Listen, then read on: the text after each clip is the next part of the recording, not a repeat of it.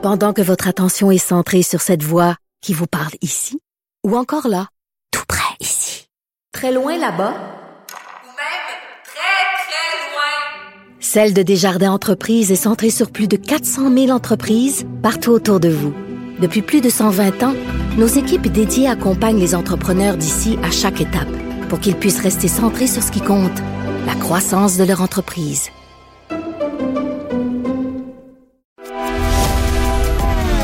Grand philosophe, poète dans l'âme, la politique pour lui est comme un grand roman d'amour.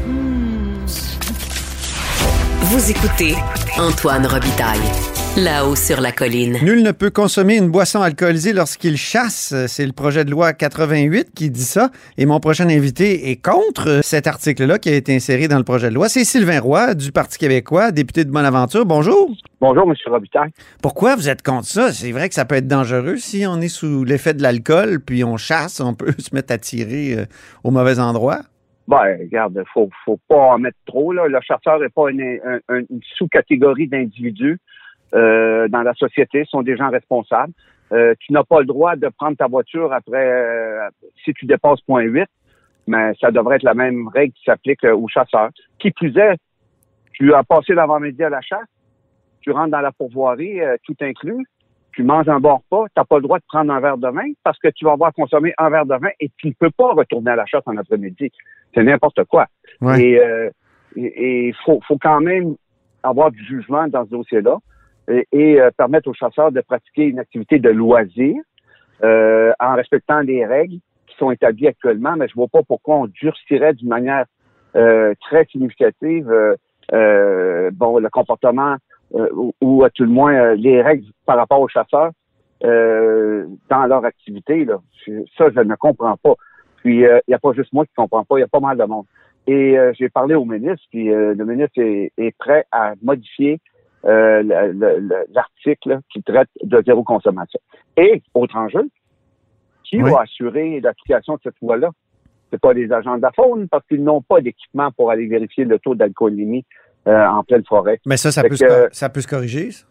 On pourrait, à la limite, leur donner des, euh, des, des, des ballons, comme on Ben, dit? c'est- oui, oui, on pourrait leur donner ça. Euh, et aussi, il faudrait leur donner l'autorisation d'arrestation et les mêmes droits que les policiers. Euh, donc, il y, a- il y a pas mal de trous là, dans le projet de loi. là. Et euh, sur cet ar- article-là, euh, pour le moment, c'est pas applicable pour les agents de la faune parce qu'ils n'ont pas les instruments. Ils n'ont pas la capacité d'arrestation. Et, et, et moi, je trouve que c'est discriminatoire par rapport aux chasseurs. Donc, vous me dites que le ministre est ouvert à enlever cette, Oui, oui. cet article-là. Donc, c'est problème réglé un peu, Ben, déjà. il enlève, il va juste re- retourner à l'article de la consommation d'alcool avec. euh, c'est parce que quand tu vas à la chasse, euh, à moins d'y aller à pied là, en arrière de la maison chez vous, mais en général, t'es, tu es en VTT, tu es en, en- bon en côte à côte, en pick-up, tu t'es en voiture, fait que ça, ça vient, c'est ça, c'est là que ça régule le comportement. C'est Mhm. le point 8, t'as pas le droit. Si tu prends trois bières, arrête ça là. Mais tu peux pas te rendre à ton trou de chasse. Tu sais, en général. Fait que c'est ça la loi. Donc, euh, moi, je trouve que c'est- c'est correct. Puis, il y a, il y a- dans les chasseurs, ça a des têtes brûlées, puis ça a des, et 95-96% des gens sont, respectent la loi, sont corrects, ne font pas d'abus. Il y a toujours du monde qui exagère. C'est comme dans n'importe quoi. Quel, Donc, moi, euh, je vais toujours- ouais, quel pourcentage, selon vous, Sylvain, euh, des chasseurs vont à la chasse pour prendre une brosse? Ben, c'est la même catégorie qui prend une brosse tout le temps. Le- qui prennent une, une- une brosse euh, à la chasse ou euh, à la Saint-Jean ou euh, pour fêter, euh, je sais pas, me lever du soleil ou le coucher. Je veux dire, la gang qui prend un coup, ça prend un coup en général euh, pas mal solide. Euh, Je veux dire, il y a toutes les catégories. Tu te mettras pas, de, tu deviendras pas alcoolique parce que tu rentres dans le bois et tu, euh, tu vas à la chasse. C'est, c'est, à mon avis, ça n'a rien à voir. Puis ça, c'est, ce sont des préjugés qui, euh, qui, qui ciblent les chasseurs. Le chasseur, c'est qui? C'est moi. C'est, monsieur, madame, tout le monde qui, Mais- euh, qui pratique une activité de loisir. Mais combien de fois le lundi matin, on entend dans les nouvelles qu'il y a eu un accident de VTT, euh, les gens et- Ouais. étaient justement sous l'effet de l'alcool, de, de- de- Mm. et c'est- cet hiver, là, les, les, les motoneiges Les motoneiges. aussi. Oui. Donc, Ouais, il y a, y a quand même un problème qu'il faudrait pas nier dans ces activités-là extérieures et c'est... Absolument. Mm. Absolument. Mais la loi est là. Elle existe. À moins qu'on fasse descendre la règle à 0.5, à 0.05. Mais la loi existe et les accidents en VTT, en motoneige, en, en, en voiture euh, associée à l'alcool existent, mais on diminue de manière significative quand même. Et moi, à mon avis, on retrouve pas un niveau plus élevé dans le domaine de la chasse que dans les autres activités. Donc, il y a une statistique dans les comportements humains associés à la consommation euh, d'alcool qui est transversale puis qu'on retrouve dans l'ensemble des secteurs d'activité euh, de loisirs. C'est dommage, chaque, chaque décès est, est tragique, puis chaque accident euh, aurait pu être évitable, mais là, on, parce qu'on enferme tout le monde, puis on interdit tout.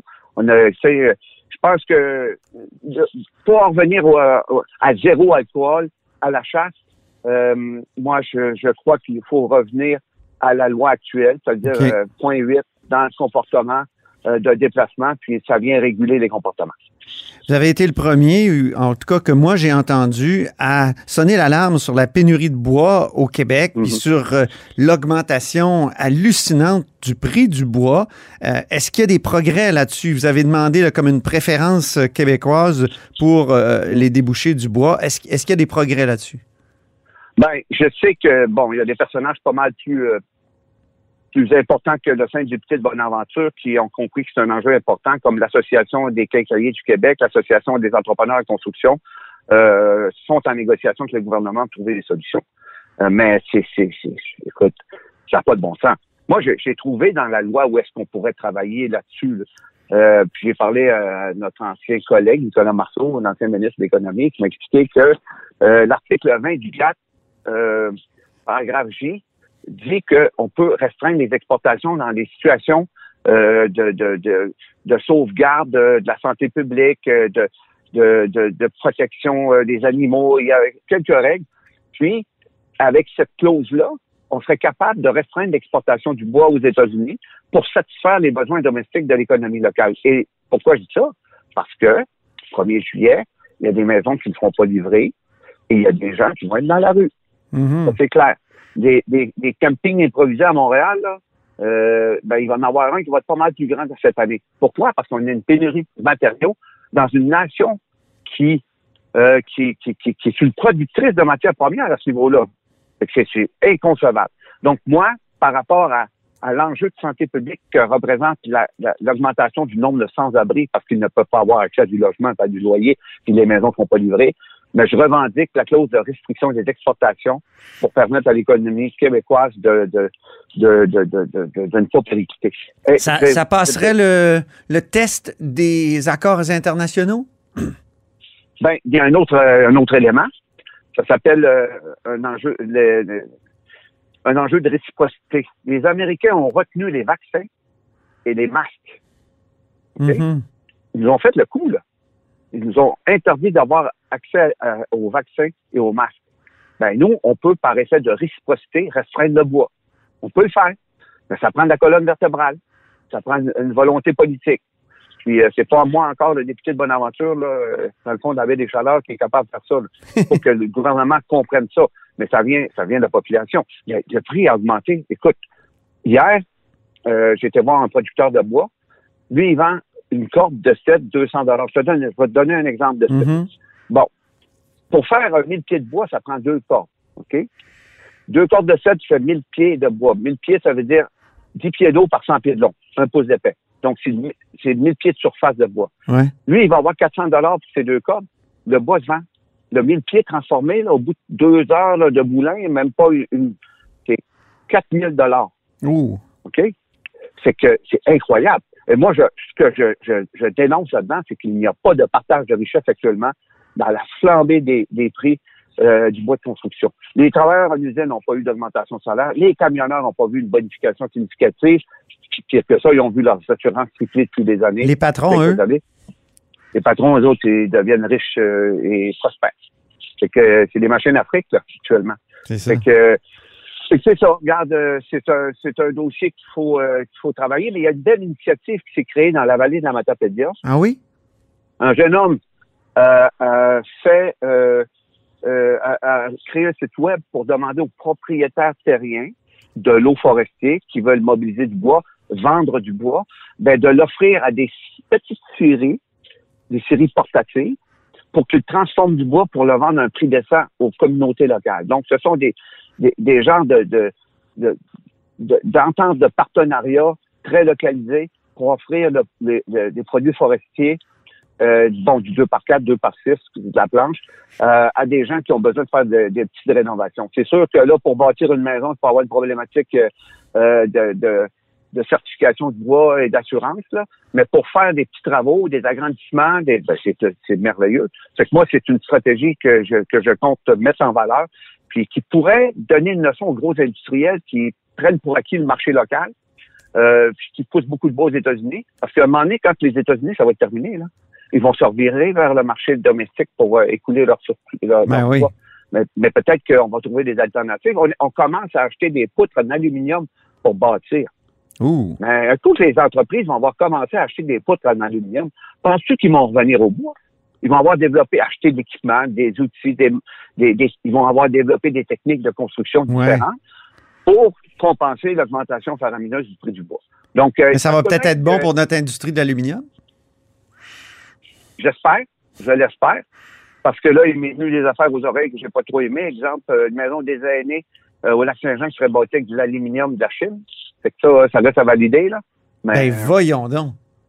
ben, ça reste regarde, à valider. dis- Ça serait vraiment incroyable. là. On est, Ben, on est dans la vallée de l'aluminium là-bas. Là. Voyons donc.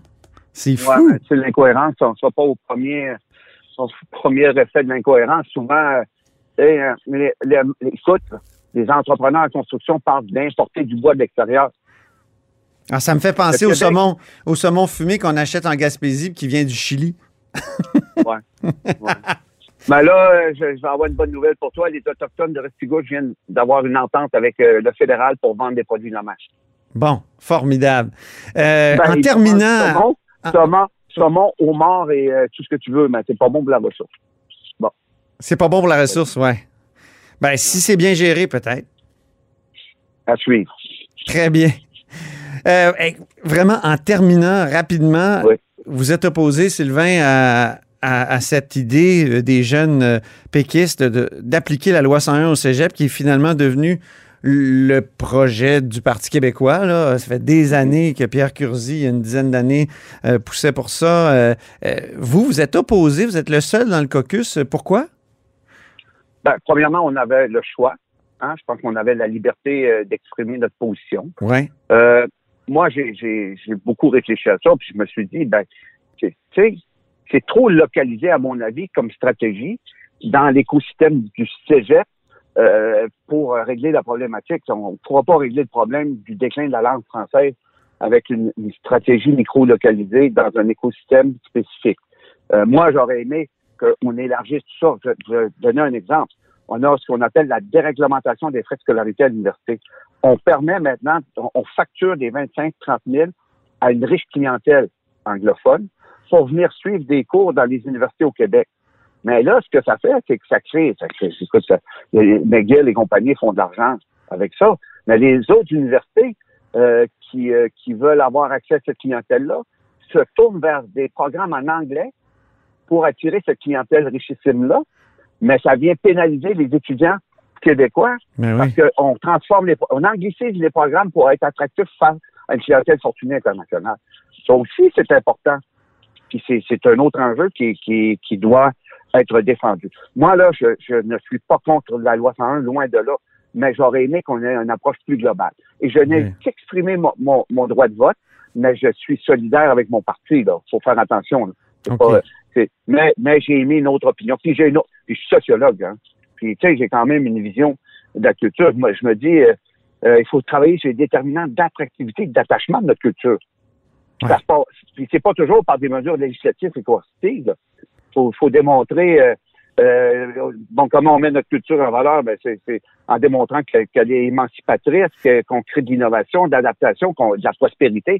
Ce sont des valeurs d'attractivité.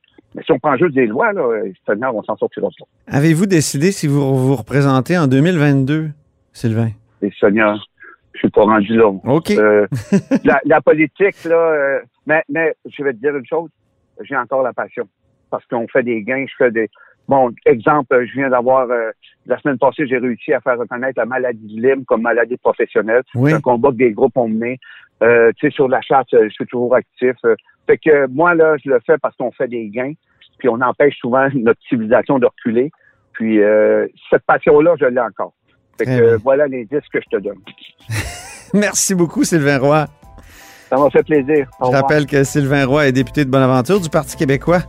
Il est porte-parole du PQ en matière de forêt, faune et parc, entre autres, parce qu'il y a, il y a plusieurs euh, dossiers sous sa responsabilité. Et c'est tout pour La Hausse sur la Colline en ce lundi. Merci d'avoir été des nôtres. N'hésitez surtout pas à diffuser vos segments préférés sur vos réseaux. C'est comme ça qu'on fait connaître l'émission. Et je vous dis à demain.